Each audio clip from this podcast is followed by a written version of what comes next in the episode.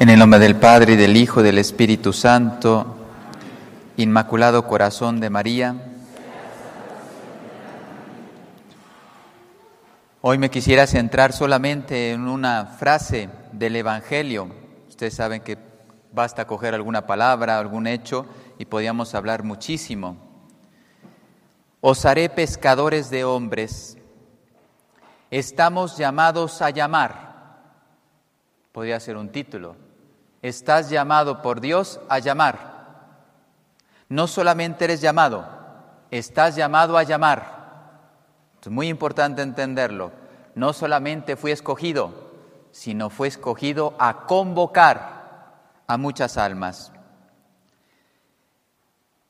Los apóstoles al inicio de su vida pescaban para vivir, buscando comida, sustento, etcétera Después vivieron para pescar, buscando almas. Su vida cambió radicalmente. Lo material no era lo importante en sus vidas, sino lo espiritual y trascendente, lo eterno.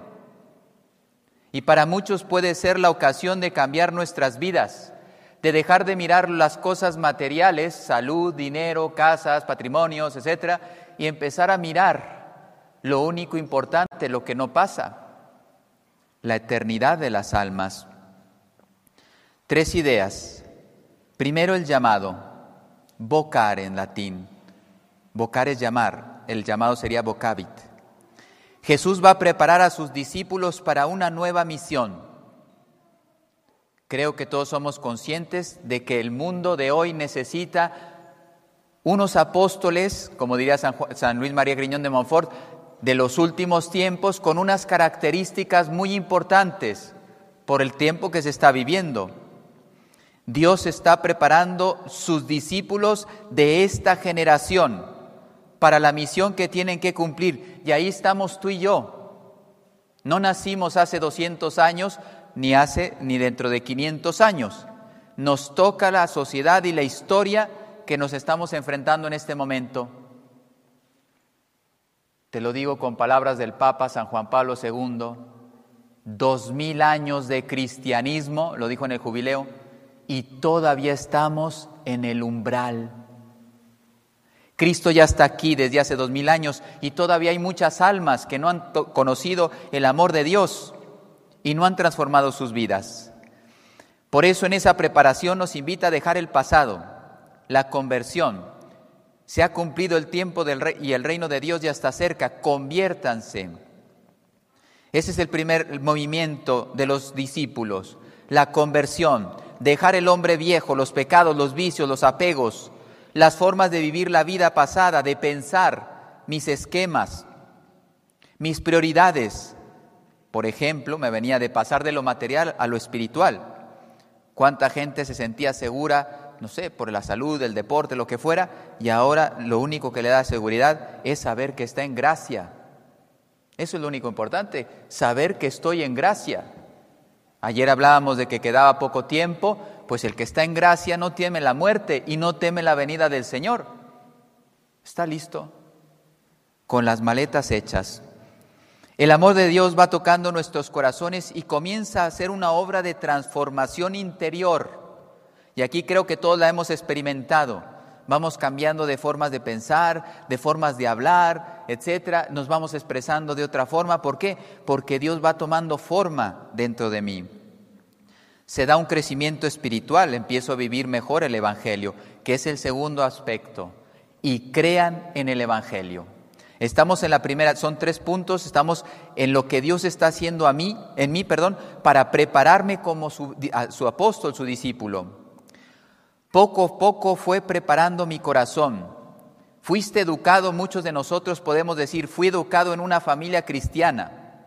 Asistí a un colegio católico, aunque copiaba los exámenes, pero estaba en un colegio católico. ¿eh? Te ibas a comer, te saltabas las clases y te ibas a comer ceviche en los recreos, ¿sí o no? ¿Eh? Aquí que se come mucho pescado. Entonces, vivía, perdón, la vida de la parroquia. Algunos seguramente estuvieron cercanos a su parroquia. grupos de niños, de adolescentes, etcétera. Yo recuerdo de pequeñito nos metieron en los scouts. Íbamos a misa con los franciscanos a las 8 de la mañana. Ustedes no saben lo que me costaba un niño a las 8 de la mañana estar en misa ahí, ¿eh? a las 8 de la mañana todos los domingos, porque después de misa eran los scouts. Me fue a buscar, salió a mi encuentro, me llamó por mi nombre, sabía quién era y no se equivocó. Sabe qué, qué has hecho, sabe lo que tienes en tu corazón y no se arrepiente de haberte escogido. Sabe tu currículum. Muchos no conocen tu pasado, Él sí. Y sin embargo te llama. Confía. Sabía, Él sabe que yo lo necesito. Sabía que Él era todo para mí. Sin mí no podéis hacer nada, dice Cristo. Pero también quiere infundir un fuego en tu corazón. Dios quiere que todo el mundo se salve y llegue al conocimiento de la verdad. Esto tiene que arder en el corazón de un cristiano. Esto es lo que, lo que siente las entrañas de Dios. ¿Qué espera Dios de la, de la creación, del mundo? Que todo el mundo se salve y que conozcan la verdad que es su Hijo. Tanto que fue capaz de enviar a Jonás a llamar a un pueblo pagano. Llama la atención, un pueblo pagano no era el pueblo escogido, también a ellos le quiere llevar la salvación. Dios quiere contar contigo para cumplir sus planes. Por eso hay que vencer. Jonás no fue de los primeros. La Virgen María inmediatamente dijo, hágase en mí según tu palabra. En cambio, Jonás empezó a poner pretextos, como alguno de nosotros, ¿no? No estaba del todo convencido. El Señor le tuvo que ir purificando, quitando miedos, dudas, rechazos, fragilidades, hasta que comprendió que tenía que cumplir su misión. Quizá Jonás se parece un poquito más a nuestras vidas. Te manda a ir a una ciudad lejana. ¿A mí qué me venía esto? Te manda a ir a las profundidades del corazón del hombre. El hombre no tiene sentido. El hombre no es feliz. El hombre no es paz. Entonces, no es fácil penetrar en el corazón del hombre y más cuando lo han puesto, le han puesto muros. Tú tratas de hablar con un protestante, por ejemplo, no están en la verdad, pero es bien difícil hablar con un protestante porque les han puesto muros en su corazón y aunque tú les hables de la verdad, ellos no se dejan penetrar por la verdad. Están bien aleccionados. Pero ahora a estas nuevas generaciones, con todo lo que están escuchando, trata de hablar, no sé, con un niño, un adolescente que piense que cualquier cosa, que la droga es bueno, etcétera, y trata de decirle que lo contrario. Te manda a una ciudad lejana, que entres en las profundidades del corazón del hombre. Te parece inútil la misión, confía en Dios. Te necesita misionero, donde Dios te ha colocado, en tu empresa, en tu familia, en tu parroquia. ¿Cuál es el contenido que debemos transmitir? El Evangelio. Anunciar la buena noticia. ¿Qué significaba Evangelio en aquel entonces? Era un término utilizado por los emperadores romanos. Así hacían sus proclamas, sus edictos. Evangelio significaba la palabra que lanzaba el emperador romano y como se consideraban dioses, pensaban que lo que ellos decían eran buenos presagios.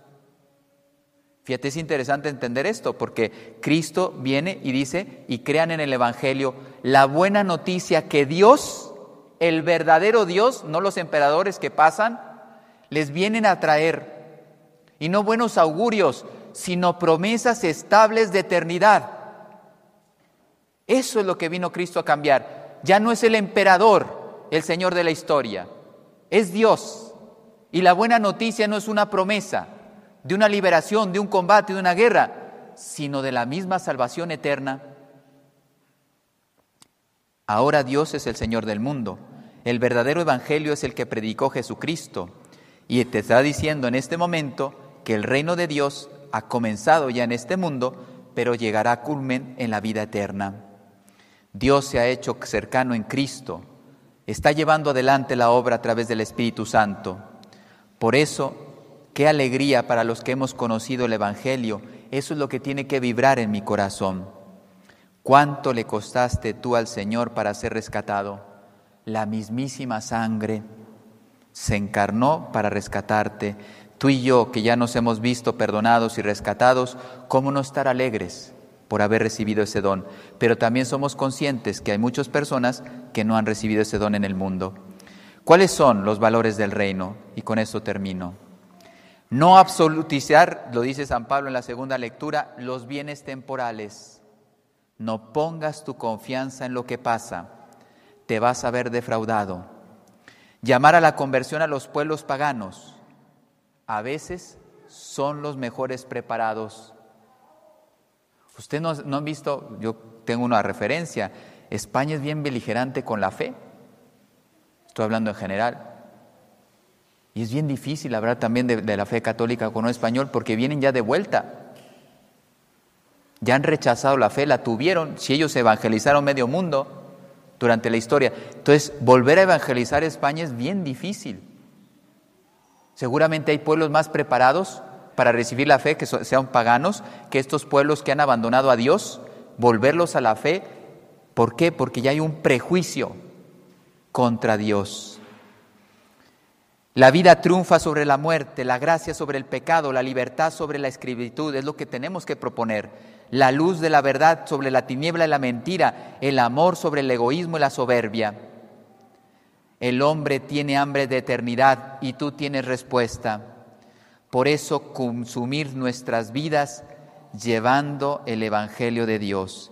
Y quisiera pedirle a la Santísima Virgen al final de esta homilía que ponga pasión en nuestro corazón para llevar el reino de Cristo al mayor número de corazones.